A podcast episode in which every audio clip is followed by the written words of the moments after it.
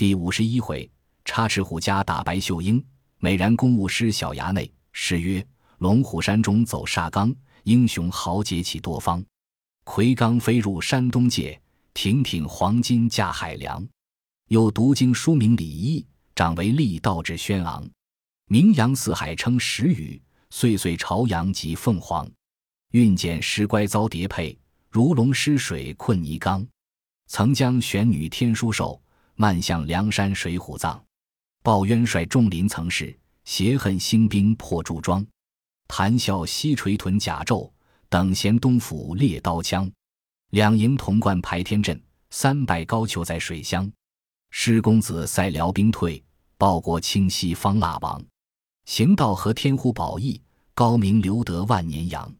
话说梁山坡聚义厅上，晁盖、宋江并众头领与扑天雕李应陪话，敲牛宰马，坐庆喜筵席，犒赏三军，并众大小喽啰筵宴，置备礼物酬谢。孙立、孙新、谢珍、谢宝、邹渊、邹润、乐呵、顾大嫂俱各播房安顿。次日又做席面，会请众头领做主张。宋江唤王矮虎来说道：“我当初在清风山时许下你一头亲事，悬悬挂在心中，不曾完的此愿。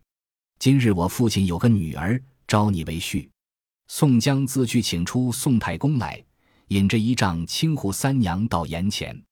宋江亲自与他陪话，说道：“我这兄弟王英虽有武艺，不及贤妹，是我当初曾许下他一头亲事，一向未曾成得。”今日贤妹你任意我父亲了，众头领都是媒人。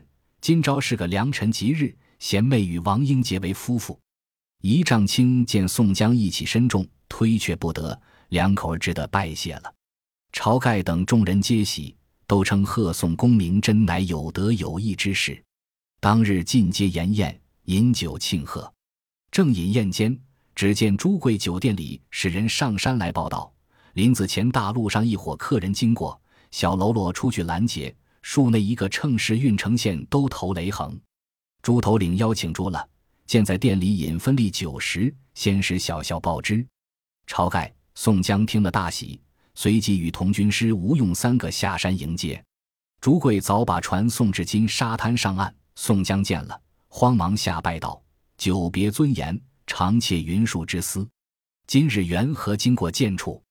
雷横连忙打理道：“小弟蒙本县差遣，往东昌府公干，回来经过路口，小喽啰拦讨买路钱，小弟提起贱名，因此诸兄坚意留住。”宋江道：“天宇之幸，请到大寨，叫众头领都相见了，置酒管待。”一连住了五日，每日与宋江闲话。晁盖动问朱仝消息，雷横答道：“朱仝见金参座本县当劳阶级。”新任知县好生欣喜，宋江婉曲把话来说：雷横上山入伙，雷横推辞，老母年高不能相从，待小弟宋母中年之后，却来相投。雷横当下拜辞了下山，宋江等再三苦留不住，众头领各以金帛相赠，宋江、晁盖自不必说。雷横得了一大包金银下山，众头领都送至路口作别。把船渡过大路，自回郓城县去了，不在话下。且说晁盖、宋江回至大寨聚义厅上，齐请军师吴学究定义山寨之事。吴用已与宋公明商议已定，次日会合众头领听号令。先拨外面守店头领。宋江道：“孙新、顾大嫂原是开酒店之家，责令夫妇二人替回同威、同猛别用。”再令石谦去帮助石勇，乐呵去帮助朱贵，郑天寿去帮助李立。东南西北四座店内卖酒卖肉，招接四方入伙好汉。每店内设两个头领，一丈青、王矮虎后山下寨监督马匹；进沙滩小寨童威、童猛弟兄两个手把；鸭嘴滩小寨邹渊、邹润叔侄两个手把；山前大路黄信。燕顺部领马军下寨守护，谢珍、谢保守把山前第一关，杜迁、宋万守把丸子城第二关，刘唐、穆弘守把大寨口第三关，阮家三雄守把山南水寨，孟康仍前监造战船。李应、杜兴、蒋敬总管山寨钱粮金帛。陶宗旺、薛永坚驻梁山坡内成员砚台。侯建专管监造衣袍、铠甲、旌旗、战鳌。朱富、宋清提调盐砚。暮春，李云监造屋宇寨栅。萧让、金大坚掌管一应宾客书信公文。裴宣专管军政司，赏功罚罪。其余吕方、郭盛、孙立、欧鹏、马林、邓飞、杨林、白胜分调大寨八面安歇。晁盖、宋江、吴用居于山顶寨内，花荣、秦明居于山左寨内，林冲、戴宗居于山右寨内，李俊、李逵居于山前，张衡、张顺居于山后，杨雄、石秀守护聚义厅两侧。一般头领分拨已定，每日轮流一位头领做筵席庆贺。山寨体统甚是齐整，有诗为证：“巍巍高寨水中央，列职分头任所长。从此山东遭扰攘，南进地煞与天罡。”再说雷横离了梁山坡，背了包裹，提了破刀，取路回到郓城县，到家参见老母，更换些衣服，寄了回文，竟投县里来。拜见了知县，回了话，削缴公文批帖，且自归家暂歇。依旧每日县中书画毛友，听候差事。因一日行到县衙东首，只听得背后有人叫道：“都头几时回来？”雷横回过脸来看时，却是本县一个帮闲的李小二。雷横答道：“我缺才前日来家。”李小二道：“都投出去了许多事。”不知此处近日有个东京新来打学的行院，色艺双绝，叫做白秀英。那妮子来参都头，却知公差出外不在。如今见在勾栏里说唱诸般品调，每日有那一般打散，或有戏舞，或有吹弹，或有歌唱，转得那人山人海家看。都头如何不去缩一缩？端地是好个粉头。雷横听了，又遇新鲜。便和那李小二进到勾栏里来看，只见门首挂着许多金字帐额，旗杆吊着等身靠背。入到里面，便去青龙头上第一位坐了。看戏台上却坐笑乐院本。那李小二人从里瞥了雷横，自出外面赶晚头脑去了。院本下来，只见一个老儿裹着磕脑头巾，穿着一领茶褐罗衫，系一条皂绦，拿把扇子，上来开喝道。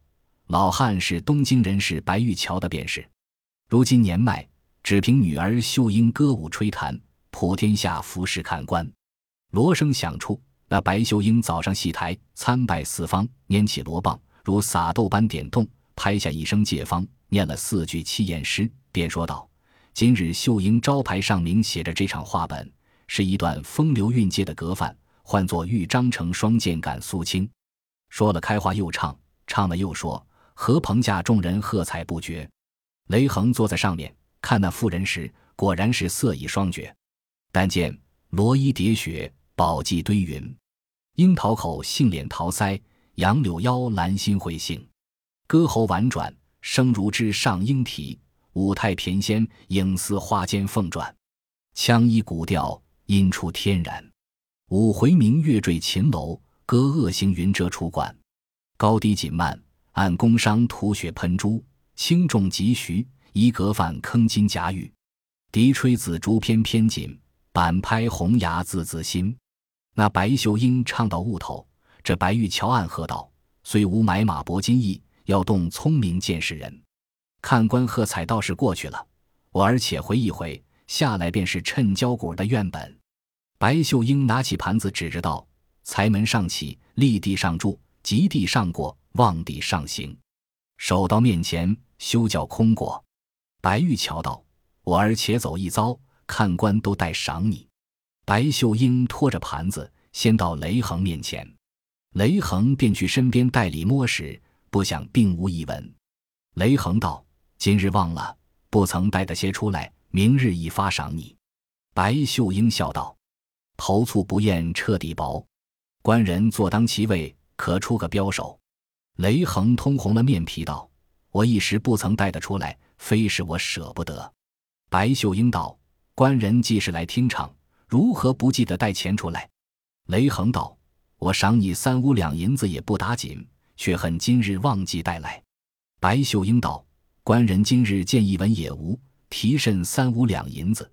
正是教俺望梅止渴，画饼充饥。”白玉桥叫道：“我儿，你自没眼，不看城里人、村里人，只顾问他讨甚么？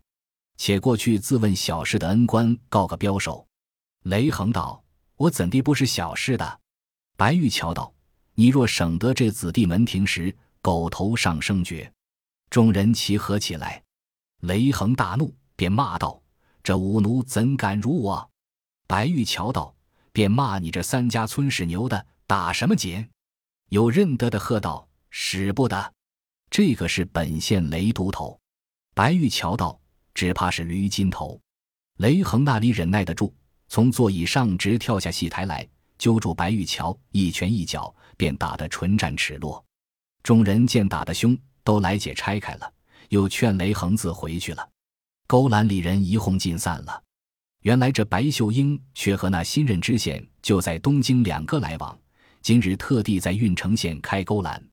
那昌妓见父亲被雷横打了，又带重伤，叫一乘轿子，竟到知县衙内诉告雷横殴打父亲，搅散勾栏。意在欺骗奴家，知县听了，大怒道：“快写状来！”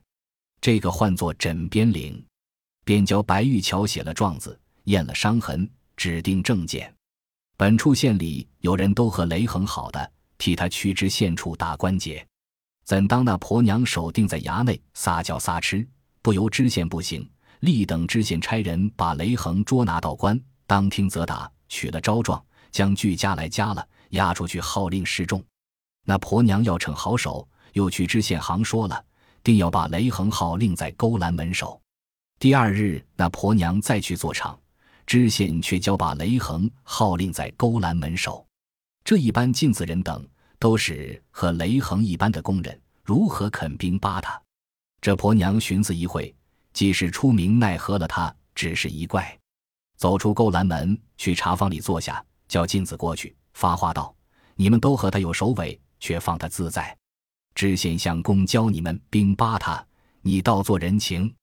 少客，我对知县说了，看到奈何的你们也不。”镜子道：“娘子不必发怒，我们自去兵扒他便了。”白秀英道：“嫩地时，我自将钱赏你。”镜子们只得来对雷横说道：“兄长，没奈何，且胡乱兵一兵，把雷横兵扒在街上。”人闹里，却好雷横的母亲正来送饭，看见儿子吃他兵扒在那里，便哭起来，骂那镜子们道：“你众人也和我儿一般，在衙门里出入的人，钱财值这般好使，谁保得长为事？”镜子答道：“我那老娘听我说，我们却也要容情，怎禁被原告人坚定在这里要兵？我们也没做道理处，不时便要去和知县说，苦害我们，因此上做不得面皮。”那婆婆道：“几曾见原告人自兼着被告号令的道理？”镜子们又低低道：“老娘他和知县来往的好，一句话便送了我们，因此两难。”那婆婆一面自去解锁，一头口里骂道：“这个贼贱人直嫩的已是！我且解了这锁子，看他如今怎的？”白秀英却在茶房里听的，走将过来，便道：“你那老婢子却才到什么？”那婆婆那里有好气，便指着骂道：“你这千人骑，万人压，乱人入的贱母狗，做什么倒骂我？”白秀英听得柳眉倒竖，星眼圆睁，大骂道：“老咬虫，吃贫婆，贱人怎敢骂我？”婆婆道：“我骂你待怎的？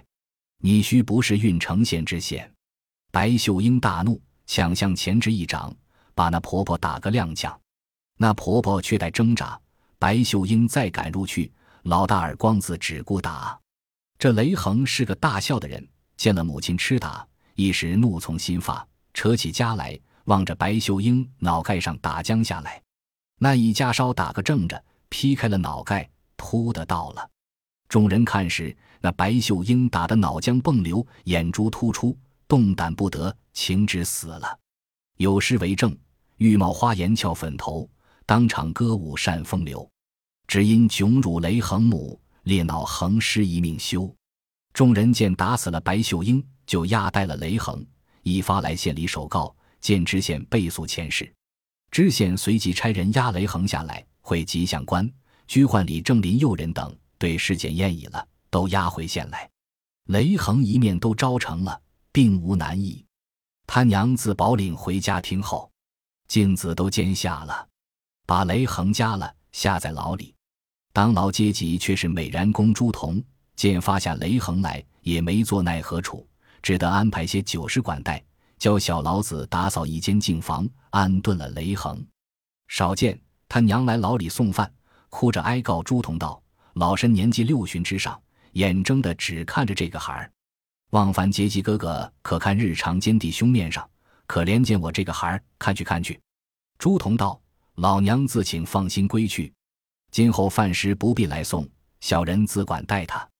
倘有方便处，可以救之。”雷横娘道：“哥哥救得孩儿，却是重生父母。若孩儿有些好歹，老身性命也别休了。”朱仝道：“小人专记在心。”老娘不必挂念，那婆婆拜谢去了。朱仝寻思了一日，没做到礼救他处。朱仝自央人去知县处打关节，上下替他使用人情。哪知县虽然爱朱仝，只是恨着雷横打死了他表子白秀英，也容不得他说了。又怎奈白玉桥内司催病叠成文案，要知县断教雷横偿命。因在牢里六十日，限满断节，借上几周。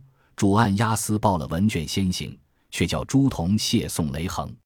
朱仝引了十数个小老子，监押雷横，离了郓城县，约行了十数里地，见个酒店。朱仝道：“我等众人就此吃两碗酒去。”众人都到店里吃酒。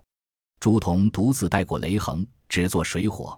城后面僻静处开了家，放了雷横，吩咐道：“贤弟自回，快去家里娶了老母。”星夜去别处逃难，这里我自替你吃官司。雷横道：“小弟走了自不妨，必须要连累了哥哥，恐怕罪犯深重。”朱仝道：“兄弟，你不知，知县怪你打死了他表子，把这文案却作死了，借到州里，必是要你偿命。我放了你，我须不该死罪。况且我又无父母挂念，家私尽可赔偿。”你故前程万里自去，雷横拜谢了，便从后门小路奔回家里，收拾了细软包裹，引了老母星夜自投梁山坡入伙去了，不在话下。却说朱仝拿着空家窜在草里，却出来对众小老子说道：“吃雷横走了，却是怎的好？”众人道：“我们赶快去他家里住。”朱仝故意延迟了半日，料着雷横去得远了，却引众人来县里出手。朱仝告道：“小人自不小心，路上被雷横走了，再逃无祸，情愿甘罪无辞。”知县本爱朱仝，有心将就出脱他，被白玉桥要府上司陈告朱仝故意托访雷横，知县只得把朱仝所犯情由身降济州去。朱仝家中自着人去上州里使钱透了，却谢朱仝到济州来。当听沈禄明白，断了二十几丈。赐配沧州牢城，朱仝只得带上行家，两个防送工人领了文案，押送朱仝上路。家间人自有送衣服盘缠，先激发了两个工人。当下离了郓城县，以礼望沧州横海郡来，余路无话。到得沧州，入进城中，投州衙里来，正值知府升听。两个工人押朱仝在厅阶下呈上公文，知府看了。见朱仝仪表非俗，貌如重枣，美然过富。知府先有八分欢喜，便叫这个犯人休发下牢城营里，只留在本府听候使唤。当下出了行家，便与了回文。两个工人相辞了，自回。只说朱仝自在府中，每日只在厅前伺候呼唤。那沧州府里押藩、虞后、门子、程局、节级、老子都送了些人情。又见朱仝和气，因此上都欢喜他。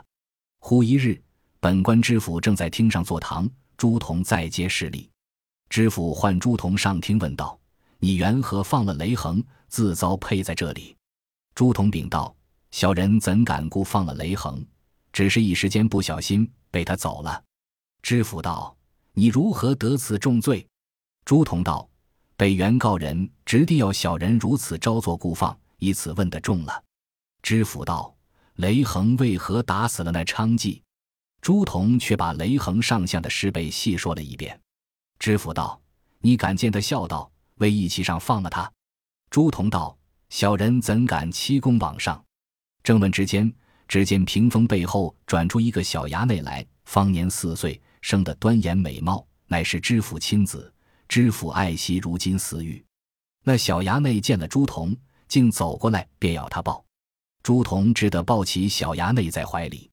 那小衙内双手扯住朱仝长髯，说道：“我只要这胡子抱。”知府道：“孩儿快放了手，休要罗造。”小衙内又道：“我只要这胡子抱。”和我去耍，朱仝禀道：“小人抱衙内去府前闲走，耍一回了来。”知府道：“孩儿既是要你抱，你和他去耍一回子来。”朱仝抱了小衙内出府衙前来，买些细糖果子与他吃，转了一遭，再抱入府里来。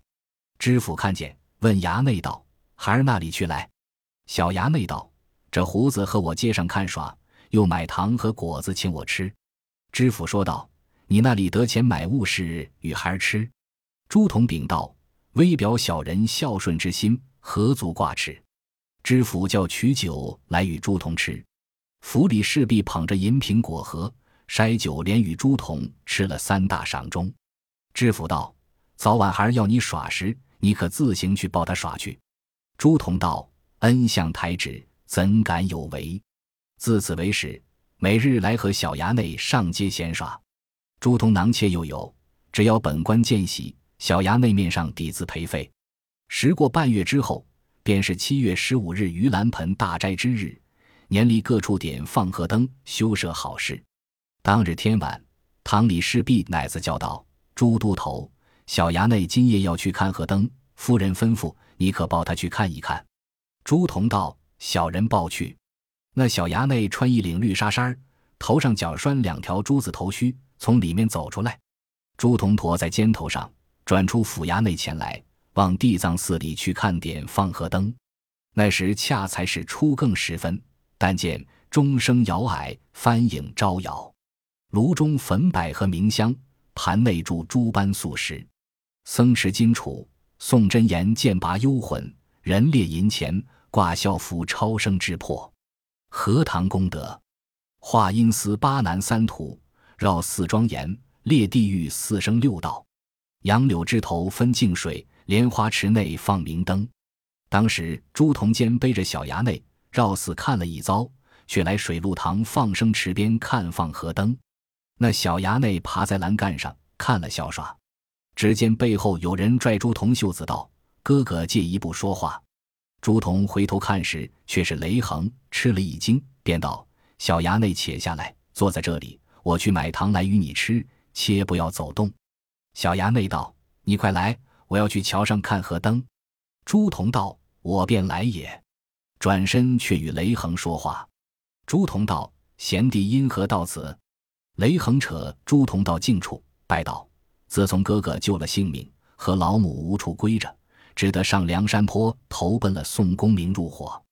小弟说哥哥恩德。”宋公明毅然思想哥哥旧日放他的恩念，朝天王和众头领皆感激不浅，因此特地叫吴军师同兄弟前来相探。朱仝道：“吴先生见在何处？”背后转过吴学究道：“吴用在此。”言罢便拜。朱仝慌忙打礼道：“多时不见，先生一向安乐。”吴学究道：“山寨里众头领多多拜矣。”今番叫吴用和雷都头特来相请足下上山同聚大义，到此多日了，不敢相见。今夜伺候得着，望仁兄便得尊部同赴山寨，以满朝送二公之意。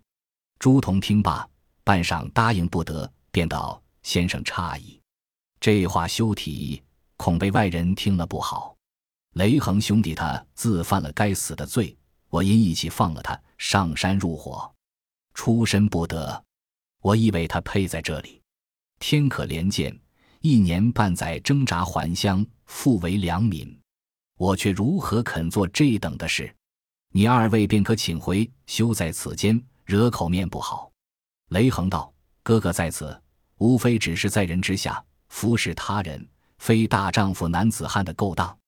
不是小弟果河上山端的朝，宋二公仰望哥哥久矣，休得迟言自误。”朱仝道：“兄弟，你是什么言语？你不想我为你母老家寒上放了你去？”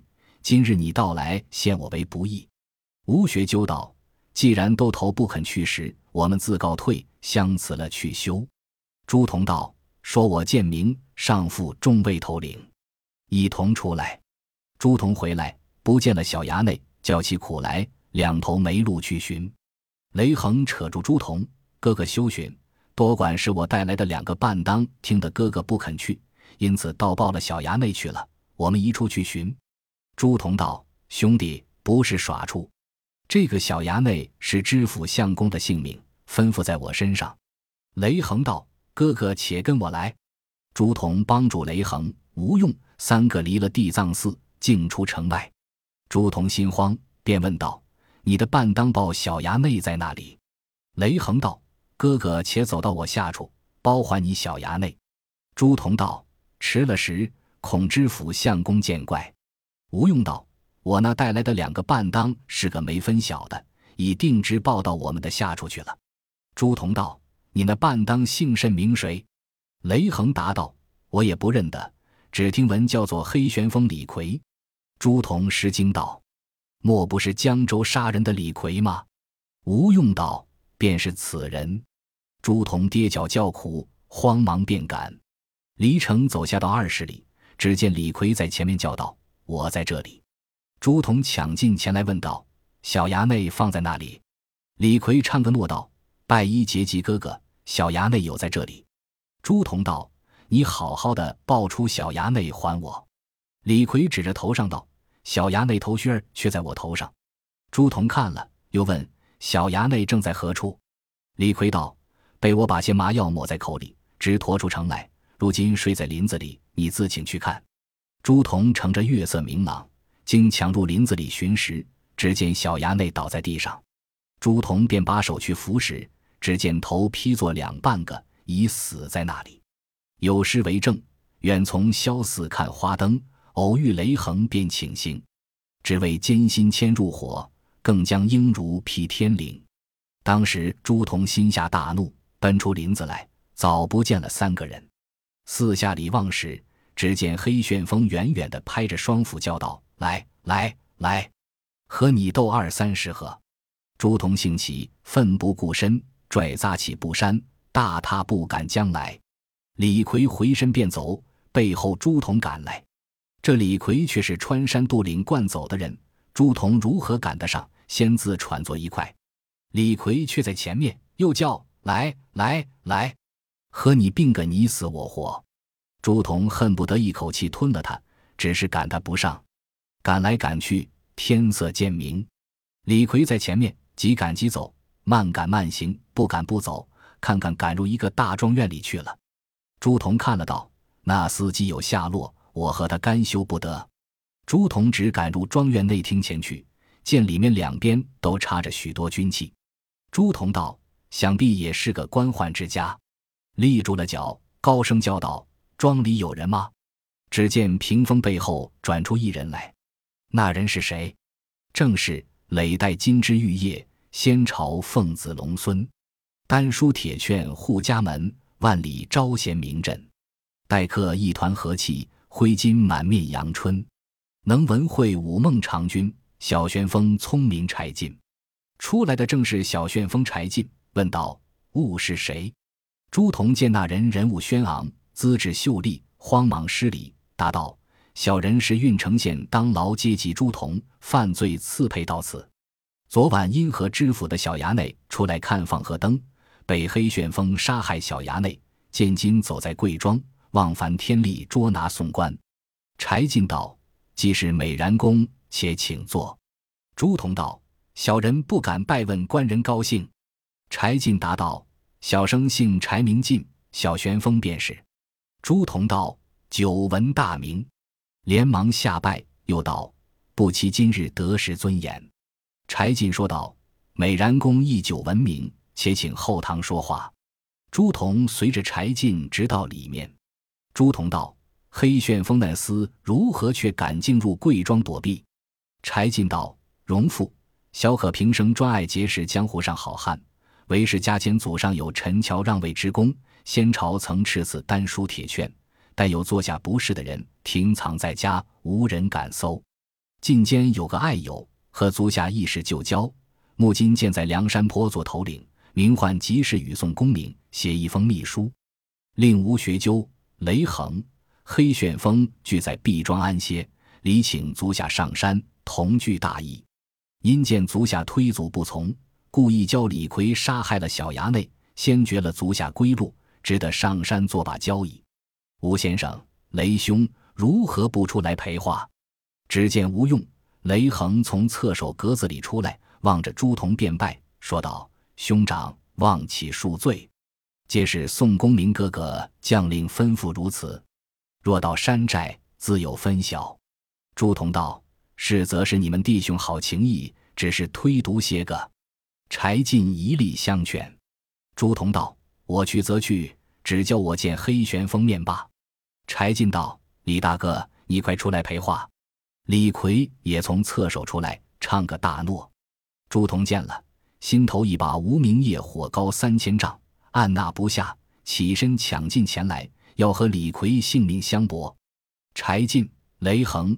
吴用三个苦死劝住，朱仝道：“若要我上山时，依得我一件事，我便去。”吴用道：“休说一件事，折磨几十件也独依你。愿闻那一件事。”不争朱仝说出这件事来，有份叫大闹高唐州，惹动梁山坡，直叫招贤国戚遭刑罚，好客皇亲丧土坑。毕竟朱仝对柴进等说出什么事来。且听下回分解。本集播放完毕，感谢您的收听，喜欢请订阅加关注，主页有更多精彩内容。